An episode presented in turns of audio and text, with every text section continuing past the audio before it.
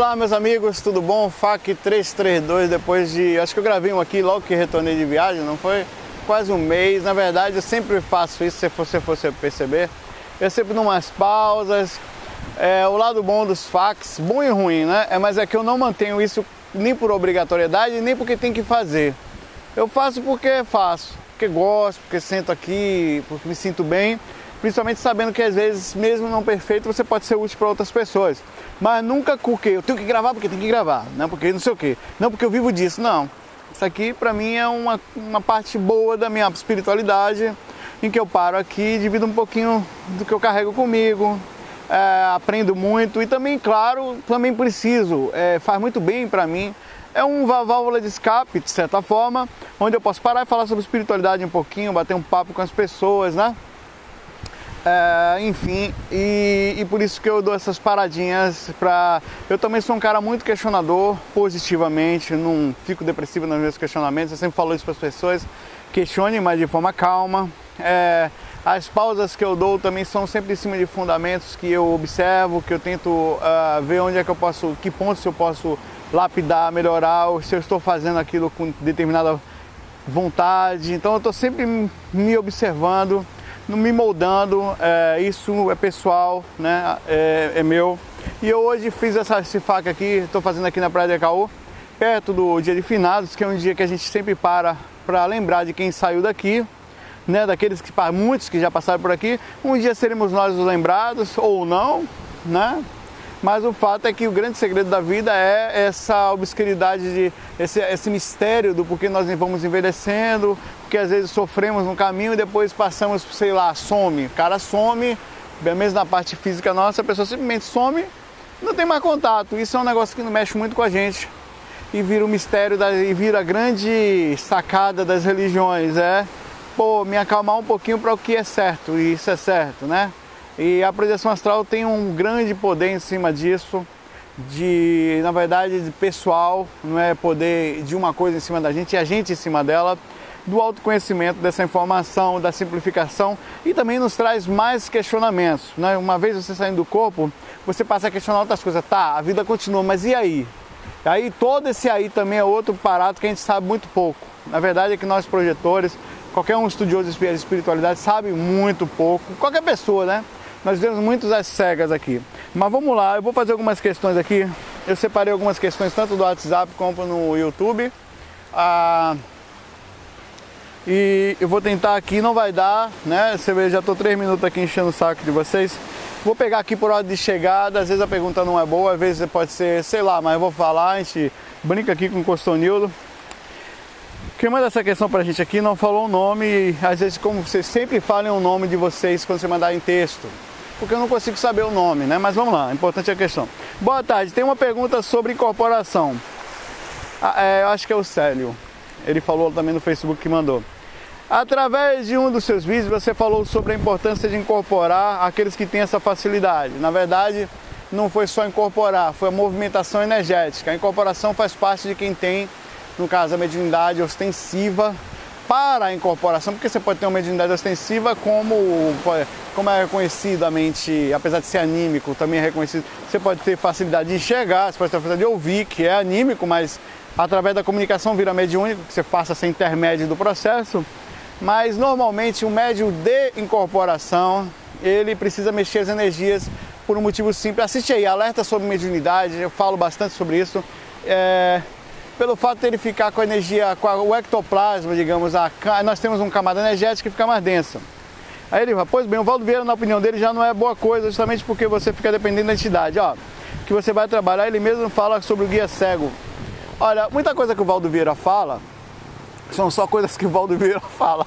Assim como as coisas que eu falo são só as coisas que eu falo aqui, né? Então, vamos simplificar o um negócio aí. É, o Valdo tem muito conhecimento mediúnico e muitas vezes ele fala coisa que a pessoa interpreta para um lado, deixa eu passar um monte de moto aqui, os caras fazendo passeada. E não é bem não é exatamente assim, certo? É, o Valdo ele fala, quando ele fala de guia cego, opa cara, ela fica empinando moto aqui. Ele fala especificamente é, da, do, dos guias que literal da palavra, não enxergam direito, não conseguem guiar muito bem alguém. E muita gente fica à mercê deles por causa da mediunidade. É, ou de espírito, ou seja o que for. Mas independente de qualquer coisa, a concepção do corpo energético, que é esse campo energético antes de nascer, quer dizer, antes de você encarnar, você já sabia que ia ser médium. Ó, nós vamos drenar, seus chakras vão naturalmente drenar mais energias.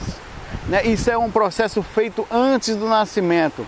Claro que você pode desenvolver a mediunidade aqui, mas a mediunidade quando vem naturalmente é assim.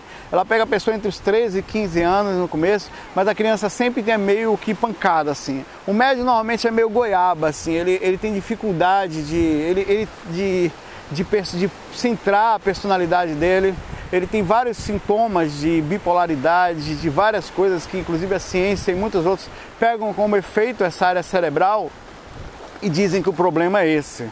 É, é como a velha história, há muito pouco tempo atrás nós ainda fazíamos escravos aqui no Brasil. E há um pouco mais de tempo atrás nós acreditávamos que a Terra era quadrada, né? E também acreditávamos que nós éramos o centro do universo. A medicina está mudando o tempo todo, as nossas concepções estão mudando o tempo inteiro. E isso vai mudar sim em breve. Essa concepção da continuidade da vida, mais cedo ou mais tarde, vai chegar aqui para a gente de uma forma mais madura, sem tanto é, informação mística ou religiosa e mais palpável. E aí o ser humano naturalmente vai começar a se preocupar com o INSS que vai além desse aqui, certo? Que é o lado de lá, a aposentadoria. Então eu falo, o que você acha desse conceito? Ó, o, o, o, eu acho que a pessoa tem que trabalhar a sua mediunidade quando ela tem uma mediunidade ostensiva. Ela. Deixa passar essa moto aí. aí. Ela tem que. Ela tem sim que. No mínimo dar passe, né? A galera gosta de mim. Toda vez que passa perto de mim, eles param aqui. É impressionante. Aí tem que dar passe para poder trabalhar as energias, para poder circular. O que, que acontece? Uma pessoa que tem as energias ectoplásmicas mais acumuladas e não cuida das energias, ela acaba por naturalmente tendo dificuldade nesse aspecto.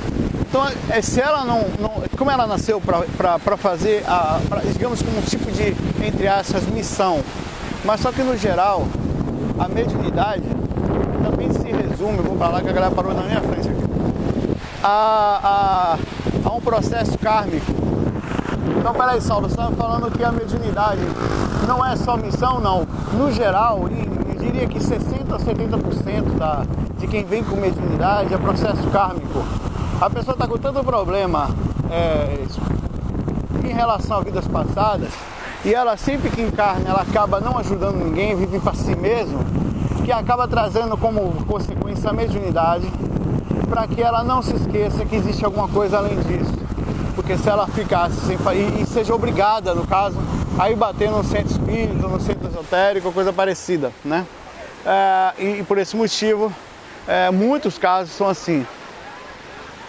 Eu acho que o Valdo está certo em alguns casos, eu acho que ele faz um alerta aqui sobre a dependência da mediunidade, sobre a, a preocupação com quem vai falar por você mediunicamente mas o cuidado com a mediunidade é um fato. Se você possui ela, você vai passar o resto da vida sofrendo interferências. Se você acha que não, você vai passar o resto da vida sofrendo em referência a isso, com problema de personalidade, problema de dupla personalidade às vezes, de contato, de mudança de humor constante. É, vai ser muito difícil viver perto de uma pessoa que tem uma mediunidade ostensiva e não se cuida, porque ela o tempo todo muda, é difícil conviver, Normalmente eu falei isso, isso tem N exemplos, inclusive a minha própria mãe, eu não falo isso só baseado nela. Eu tenho vários amigos que passaram por isso, como processos de doença nos ossos, processos de karmas pesados, como, uh, enfim, que não trabalharam a sua mediunidade e terminam a vida solteiros, uh, com várias dificuldades, porque ninguém consegue conviver com uma pessoa desequilibrada, ou no mínimo tem que tomar medicações para baixar as, as, as captações de interferências, né? e assim poder viver melhor. Então não custa nada, é uma horinha por semana, já é suficiente. Eu, eu vou falar, para finalizar isso aqui. O médium que é ostensivo, ele precisa de pelo menos uma vez por semana doar muita energia. Passista, ou uma ou duas vezes semana, se ele não quiser dar acesso fisicamente. Mas não é suficiente. Médio ostensivo que não trabalha, eu tenho certeza do que eu estou falando aqui. É a caminho aberto para assédio e caminho aberto para o cemitério, porque acaba morrendo mais cedo por problema da interferência da própria mediunidade, entra em depressão, e quando você fica triste, todo o resto do corpo para de trabalhar direito, certo? Um abraço para você aí. Vou aqui pro Facebook aqui agora pegar aqui. A internet pega devagarzinho aqui, mas dá para ler em termos de mensagem, né? Eu mandei o vídeo para lá, o vídeo chegou lá em meia hora, velho. Vamos lá, beleza, funcionou, né? Vai curtindo a praiazinha assim. Lembrando que eu vou voltar a gravar em casa, naquela minha graminha lá. Eu, eu tô arrumando de novo lá a luzinha. O Ruislan, é Ruslan, né? Manda a seguinte questão, está lá no Facebook, tá? Eu vou ler aqui, eu não li. Enfim. Gostaria de saber qual o papel dos animais no mundo espiritual. Sei lá, né? Viver.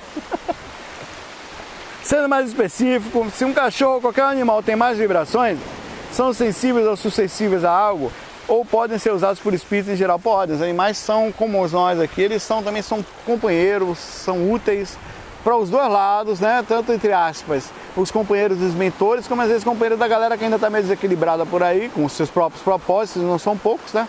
Então os animais têm isso sim. Não sei se ficou claro, mas se você puder responder essa questão em um vídeo, um faca, ficaria. Não, os animais eles têm a função deles lá também, eles continuam. Eu já vi cachorro, já vi aves, é, já vi bichos estranhos que não tem aqui, como gente misturada com peixe, umas coisas estranhas assim. Então tem mais coisa no espiritual, lá, é provavelmente. Digamos que eu possa ter algum tipo de onirismo. Eu fui procurar informações depois que eu tive projeções desse tipo e achei outras pessoas falando. Se você for lá no site viagemastral.com, eu tenho uma área que eu falo seres estranhos no mar, é um relato. E você vai ver que eu falo várias coisas ali certo? Enfim, é, é um tema muito abrangente. Deixa eu botar aqui para segurar o vento que eu vou falar. A galera me adora. Tô gravando assim, para na minha frente, fica me olhando assim. Falou, velho, beleza, mano. Você podia um pouquinho mais pra lá, animal. Para pro animal gravar também aqui. É impressionante. É um negócio assim, é uma beleza fora de série. Acho que é a câmera, né? Você vê a sombra ali, ó. Tem um trocinho aqui. Chama atenção. Né? É, e a cara de palminha, fico gravando aqui, dane-se, né? O, é, eu não vou me alongar muito na questão dos animais porque vai acabar ficando muito longo isso aqui, certo? Mas eles existem no mundo espiritual, é, continuam lá. Eu não sei como é que funciona o processo direito da encarnação deles em relação às almas grupais. Alma grupal é quando um mesmo uma mesma essência, por exemplo, vai encarnar como um cachorro, em vez de encarnar como um encarnar com dois, três. Eu acho que os cachorros são a última etapa, os cachorros, os cavalos e os gatos, os bois, cavalos e gatos. As últimas etapas da encarnação de um, uma consciência até chegar, em tese, né? A fase do ser humano. Isso aí eu estou falando em tese que eu nunca vi, isso eu fui lido. Eu nunca vi. Quando eu gosto de separar isso daquilo que eu li daquilo que eu vi. Os dois têm que ser questionados. Tanto que você lê pode ter viagem, como eu estou falando, pode ter viagem também. Enfim, estou falando das minhas experiências extracorpóreas. Mas eu tento ter muita ética. Isso não adianta falar, porque o cara quer. É nunca o bandido vai chegar e falar, eu sou bandido.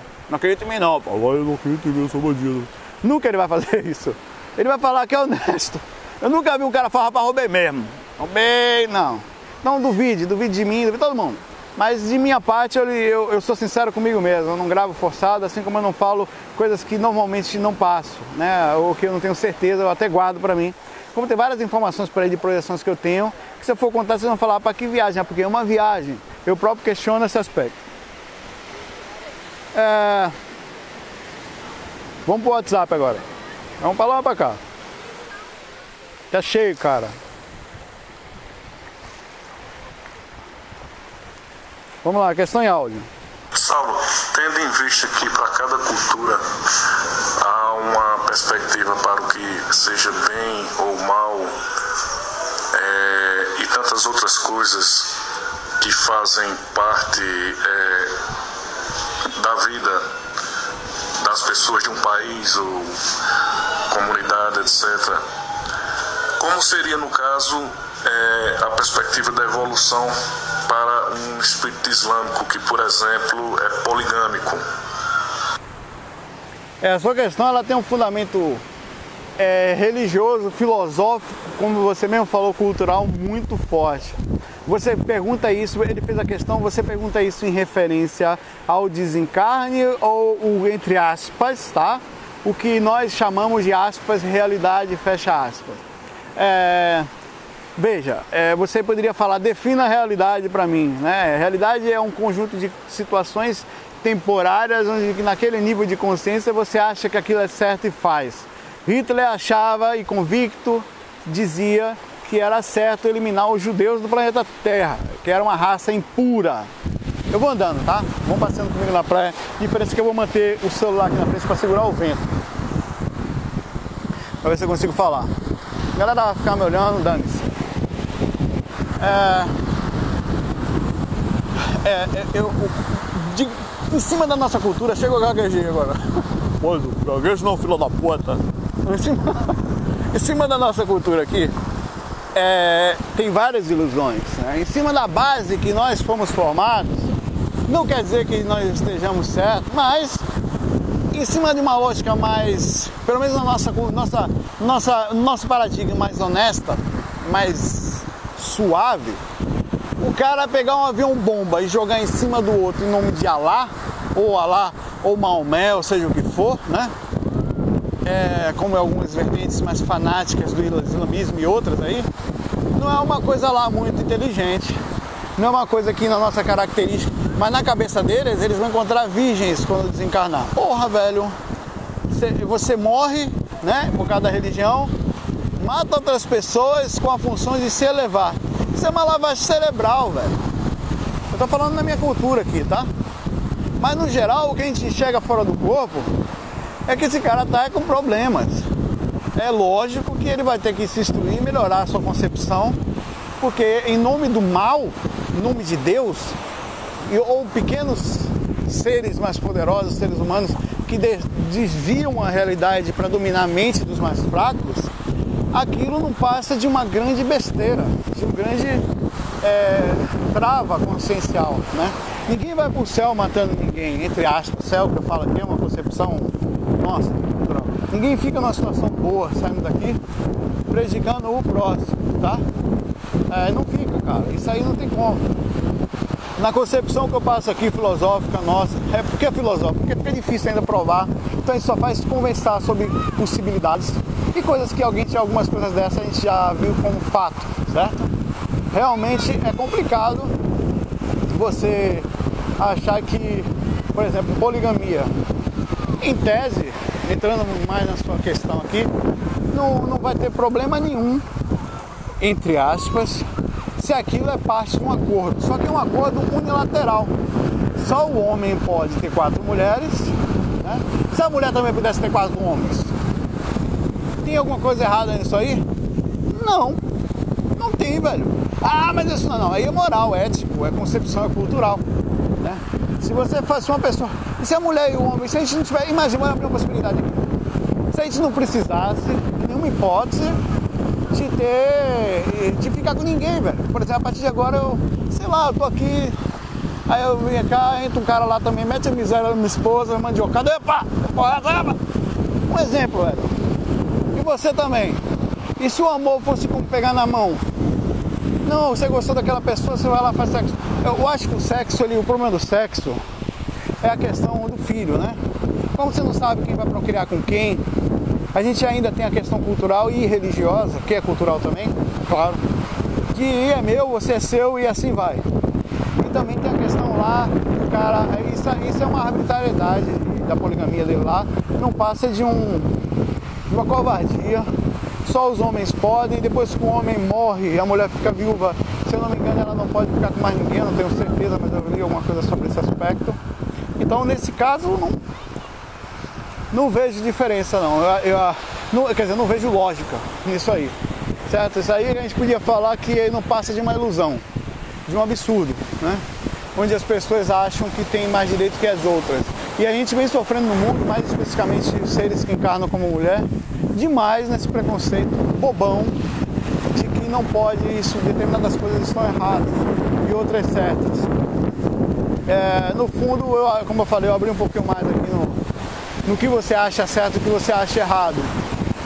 é, é relativo. Né? Mas dentro disso que você falou, dentro da questão Estado Islâmico lá, ou do pessoal lá do lado de lá que fica com quatro, cinco, seis ao mesmo tempo, ou quatro esposas, né? Que tem marreia que tem que ter dinheiro para esposas. Né? Não, não, não, não é legal nesse caso aí. Porque não é uma, uma vida de mão dupla, é só o homem que pode. A mulher não passa de um ser que nasceu para servir. Eu li um livro que explica muito, é bem legal ler, é o Harém de Gaddafi. É o cara lá, o lá, né? É muito bom ler esse livro, que ele dá uma visão de como eles tinham, claro que ele escravizou algumas mulheres, mas como era a visão deles, a mulher não tem direito a nada. Então isso aí é uma coisa da época dos macacos. Beleza, vou para a questão aqui. Aí você, aqui claro que eu acabo falando de coisas espiritualmente com certeza é, existe duas vertentes aí no caso espiritual. É, nesse caso aí. Uma é a visão sobre. Por aqui. Parar aqui um pouco. Uma é a visão espiritual da coisa, que de uma certa forma você não pode fazer mal para ninguém, que só retorna para você como conhecimento. A outra é o mesmo você não sabendo o que faz, que é o caso dessas pessoas, é, como, como, funciona Hitler, como que aconteceu com ele no espiritual? Com certeza o karma, existem dois tipos de karmas para finalizar, certo? O karma com K, que é o universal. Esse karma é o seguinte, não faz mal para ninguém, porque isso volta para você independente de qualquer coisa, mais na frente, mais atrás, assim como o bem, né? É um karma ainda feito para consciências como a gente, que não tem muita divisão e, com, e percepção disso aí. Eu vou, eu vou, ver se eu sento ali para poder gravar melhor e não ficar sendo interrompido e me concentrar, porque acaba andando, minha mente fica para lá e para cá, preocupada. E o karma com C, que esse especificamente é o karma que eu tenho direito, se você fez, fazendo, tendo você ter feito mal a mim, né? E ficar ao contrário do vento aqui, do sol, né? Eu tenho direito de me posicionar contra você. Logo, esse karma é o karma com seu karma imediatismo. É o karma que um você faz mal para mim, eu mesmo nessa vida ou fora do corpo depois que eu morro, eu posso me vingar de você, certo? Eu posso vir atrás. Isso são os chamados obsessores. Vamos aqui para o WhatsApp.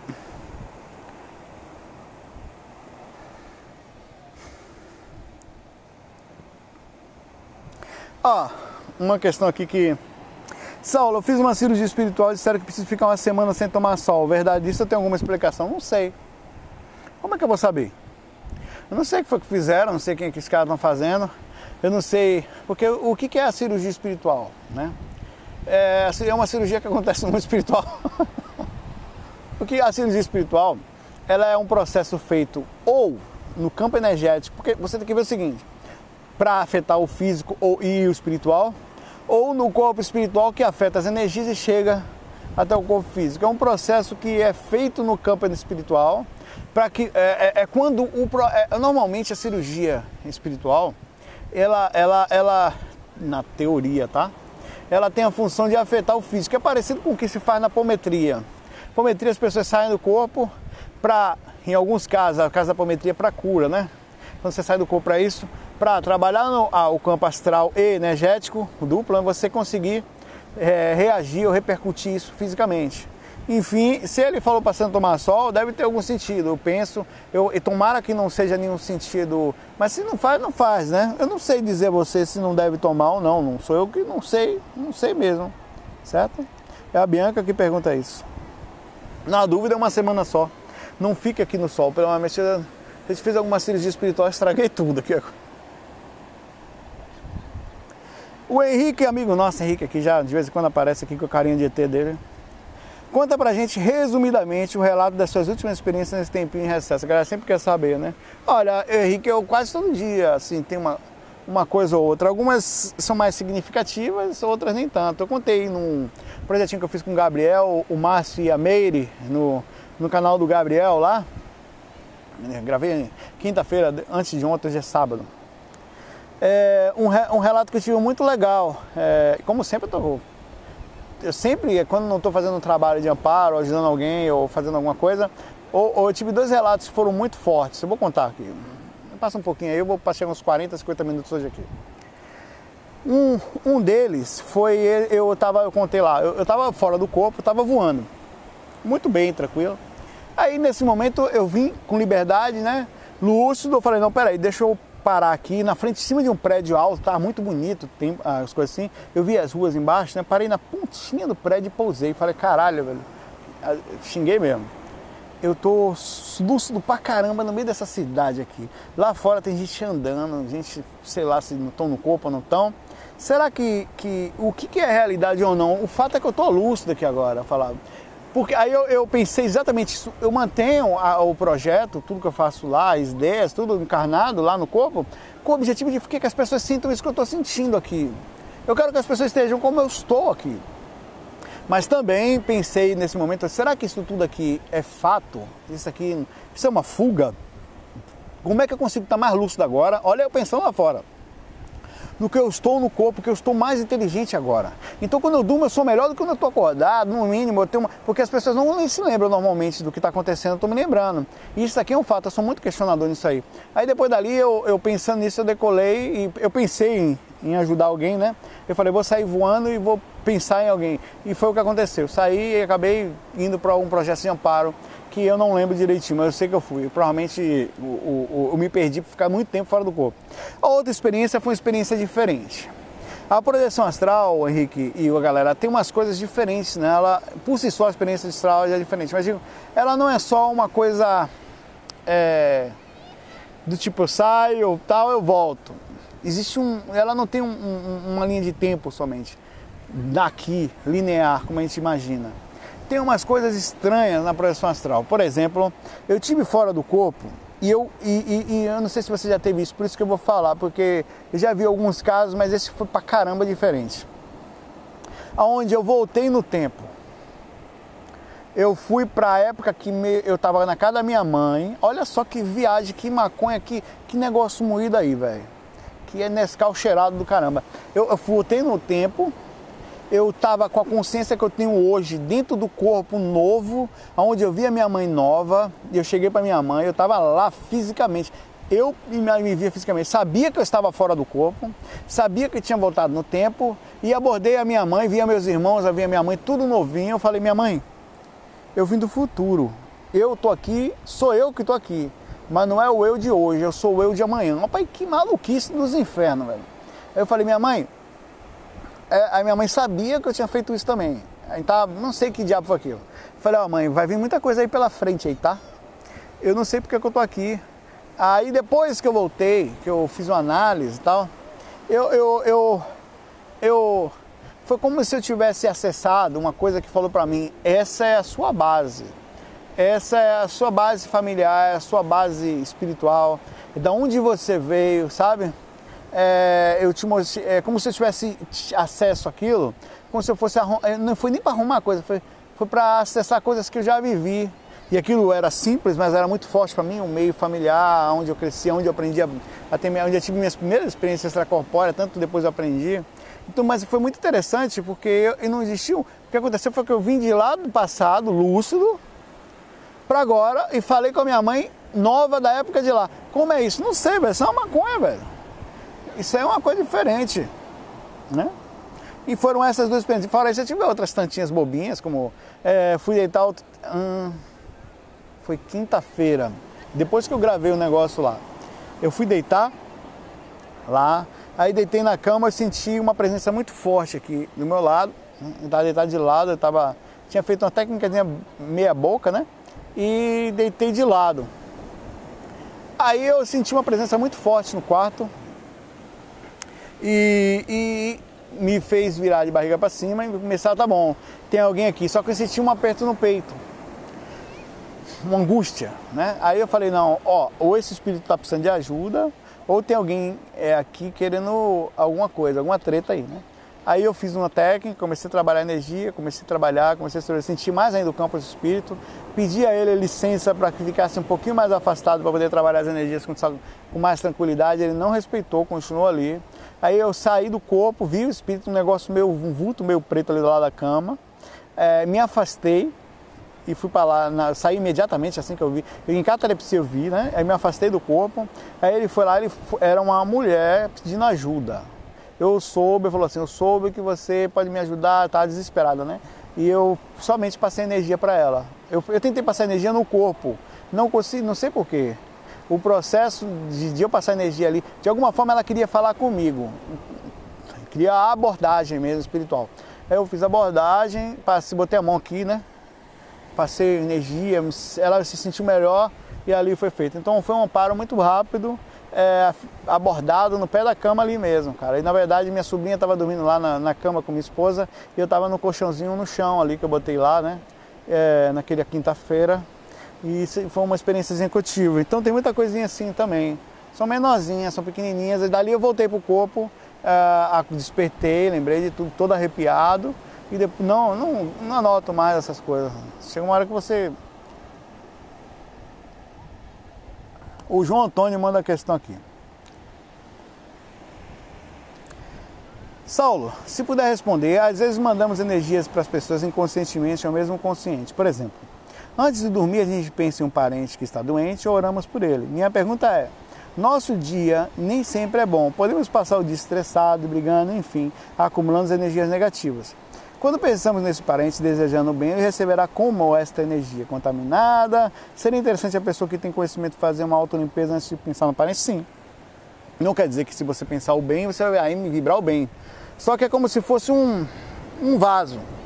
A energia que a gente emana, ela sempre passa por você, transforma e sai, claro, mais ou menos é como se você pegasse uma água, antes de passar por aqui, vai passar por esse filtro. Como está teu filtro? Se não tiver 100%, vai sair um pouquinho de sujeira também, mas não quer dizer que vai fazer mal, né? Às vezes sai suja, mas a sua intenção era a melhor possível. É, mas se possível é bom se limpar, é bom se cuidar, é bom antes de doar estar preparado. Mas mesmo assim, a, a gente está numa época ainda que é melhor ajudar de qualquer jeito, ainda que sujo, ainda que lascado, ainda todo miseravizado, né? Mas se puder, se limpe, se organize, se trabalhe bem os pensamentos, tendo o dia a dia, mas ninguém aqui vai conseguir 100% isso, essa perfeição, sabe? Então, tendo mais ou menos, tá bom pra caramba. Outra questão. Grande Saulo cai de ronco, aqui quem tá falando é o Thiago Carvalho. direto da Irlanda. Irlanda. A minha pergunta é a seguinte: eu te acompanho já faz uns 10 anos e há muito tempo você falou no curso básico que você tinha um obsessor ferrenho seu, que toda vez que você saía do corpo vocês brigavam e foi uma batalha para você conseguir é, corrigir os seus defeitos com ele e que depois você acabou virando amigo dele, que ele virou um, um mentorzinho. Foi o que você disse. E você disse que ia contar essa história e eu acho que nunca contou. Então, se você puder relatar esse caso aí, eu fico grato. Som. Um abraço para você, Saulo. Tudo de bom. Ah, eu, eu tenho um pouco de dúvidas sobre ah, o cara que realmente, porque não era só um, eram acho que dois. Era uma mulher e um cara. O cara era porque eu tinha avançado, é, eu tinha andado, avançado, eu tinha andado espiritualmente e ele tinha ficado para trás em alguma coisa, em algum ressentimento, alguma coisa do passado, e me cobrava drasticamente que eu o levasse junto e tinha muita raiva por eu ter me afastado dele, é, eu ter deixado ele para trás, né? E eu, hoje, assim, eu soube que na época que ele tinha ficado melhor, e eu vi ele voltando, eu bati um papo com ele, falando, ó, oh, Saulo, é, tal, quero lhe ajudar. Chegamos a cogitar e vir como filho, coisas desse tipo, mas não, por algum motivo os planos não foram exatamente assim. Eu sei que faz tempo que eu não vejo, é difícil fora do corpo, o tempo que a gente tem é muito pequeno, o nível de lucidez também não é lá essas coisas. É, mas eu sei que ele está bem, ele está legal, tem algum lugar legal se instruindo. Ele disse que ia se instruir, ele falou para mim: ó, vou, vou estudar, vou, assim que eu estiver pronto eu vou voltar e você vai falar bem de mim. Não vi mais depois disso. Tem um tempão, tem uns 4, 5 anos que eu não tenho notícia, assim, depois de que eu tive essa experiência. A outra foi uma mulher. Essa mulher, ela gostava de mim de um jeito que era possessivo, sabe? Engraçado. E ela, ela não queria que eu tivesse casado, ela não queria que nada disso. Então ela passou um bom tempo na minha vida, ela não só com essa esposa, eu tô casado, como a antiga, não era esposa, era, era, era namorada, mas chegamos a morar junto tal e ela muitas vezes me acompanhava e, e, e perturbava lá e fazia de tudo para não ter nada com ela e perturbava o relacionamento. Eu tentava conversar com ela, às vezes eu sentava, acordava em catalepsia, ela estava sentada na cama de costas, Isso aconteceu até pouco tempo, tá? Eu não sei o paradeiro dela ainda não, eu tô ligado nisso. Eu sei que ela também. E ela não mostrava o rosto, porque ela não estava numa situação muito boa. Ela tinha medo que eu olhasse para ela e a achasse feia. Né? Então, como o rosto dela não estava legal, tava com algum, ela ia aquela coisa de vaidade das mulheres, de querer ser, sabe? É... Então ela, ela me tentava me fazer as coisas quando estava inconsciente ou não me deixava ficar consciente. Ela atrapalhava, ela não tinha intenção de me prejudicar, mas acabava prejudicando. É, é, é, por esse motivo, eu até há pouco tempo atrás, acho que um ano, um pouco menos de um ano, tinha um pega capar do caramba ao redor da cama, é, onde ela estava ali, é, não queria sair de jeito nenhum. E eu tentava conversar com ela e, ó, oh, mas você tem que melhorar, você tem que sair disso. Já tô. Saulo, como é que pode você projetar? Porque essas coisas acontecem mesmo com todos nós. Isso são fatos da vida da gente, são situações que ficam. Ah, no mundo espiritual essas coisas têm de sobra, é impressionante, não é só comigo, são com muitos por aí. Eu não sou muito de falar porque às vezes fica parecendo que eu estou desmistificando, falando coisas da minha vida pessoal que não diz respeito só a mim, diz respeito às vezes à minha família, diz respeito a, a, a próprios espíritos que estão ao redor, que eles não gostam, eles não gostam de ter, eh, de ter expostos desse jeito, mas é bom que serve de exemplo, serve de, de, de oportunidade a outras pessoas de acessarem isso e ver que faz parte, né? É, que isso faz parte. Tem várias coisas assim, tá? É, tem, isso sem contar, assim, eu tô falando de um, esses aí que são companheiros, né? Mas tem a questão do, dos espíritos que vêm perto da gente, que eles estão sempre tentando atrapalhar a gente de uma, de uma forma ou de outra. É, porque por causa, às vezes vem por causa do trabalho que eu faço, por exemplo, eu, eu tenho esse trabalho dos fax, do site, dos vídeos, eles ah, velho, eu, eu falei, eh, tem casos que chega a ser engraçado, por exemplo, eu saí, eu saí do corpo uma vez, tinha um cara com uma marreta, velho, tipo uma marreta, assim, um negócio, sabe? Facão. É hoje que nós vamos se arrumar, filha da puta. Aí o cara já vem assim, velho, já metendo a desgrama em você, velho. É, é, é assim. Então você é o que ajuda, né, seu corno? Então você tem que ter calma, tem que. Não, velho, peraí, tal, não sei o quê. Peraí, ó, caralho. E aí você isso faz parte, não sou só eu. Ah, então não vou ajudar mais. Não, essa é consequência, é uma das pequenas consequências que tem. No geral, você está cheio de amigos, cheio de gente boa, energias boas ao redor, os mentores. Ah, vai fazer o bem, não tem coisa melhor. Só faz crescer. Vamos aqui. Galera, o FAC tá cheio de perguntas aqui, velho. Eu não vou poder responder. Chega a dar uma tristeza triste da porra. Porra, galera retada aqui. Ó, vou mandar beijo pra galera, sabe? Vou mandar beijo pra todo mundo aqui, pedindo desculpa pra vocês, as perguntas que eu não vou poder ler. Eu vou pedir a vocês que eu vou gravar um segundo FAQ aqui esses dias com essas questões, certo? É... A Gisele, o pro Pedro, a, a, a abraço aqui a Nancy Trivelato, ó cara, a Nancy Trivelato mandou um abraço. Bom trabalho para você e toda a equipe aqui. A Nancy mandou um abraço pra gente aqui. Olha quanta gente, eu vou fazer, ó. O Cláudio brincou fake. O Vitor mandou um abraço também, um abraço para ele, o Rodrigo, o Adriano, o Wendel, ah, o Lucas, o Wendel de novo aqui, o Daniel, o Mozinho Canedo, Fernanda, ah, quanta gente, a Agnes Maia.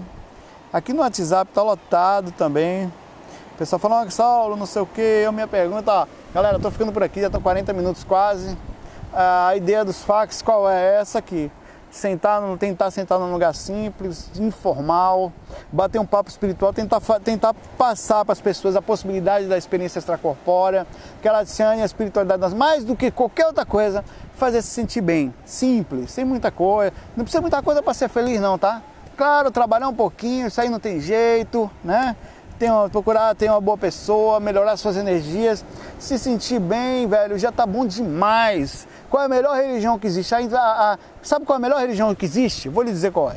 A melhor religião que existe é quando você fecha a porta do seu quarto, bota sua cabecinha de, na cama, sente tranquilidade e dorme em paz. Quando você fecha a porta, quando você precisa mais fingir que está sorrindo, mandar foto pro Facebook, nada. Quando você fecha a portinha do seu quarto, puta merda, velho, gostoso pra caralho, solta aquela bufa, chega o astral assim, até o cheiro de peito traz um negócio gostoso interior pra você. Eu tô brincando, mas assim, mas o que eu quero falar é que a sua presença se torna uma coisa do caramba Essa é a melhor religião que existe. É um contato com o seu próprio Deus interior. É muito simples, não é muita coisa, mas é simples. É quando você está bem com você, está assim, respirando melhor, acabou, morreu Maria Preá, não precisa de mais nada. Até desencarnar, depois você sai daqui bem. Se você estiver bem agora, acabou. Qual é a sua média? Procura só sentir bem. Simplifique ao máximo tudo, faz as coisinhas básicas, não deve nada para ninguém, não bote peso, não faça mal para ninguém e você vai ver como você vai se sentir melhor. Impressionante. Outra coisa, para finalizar, não precisa chegar a ser perfeito nesse ponto para se sentir bem. Se você quiser só tentar, os primeiros três passos que você está tentando já faz bem para você, já começa a se sentir melhor só de tentar. Abração, FOI.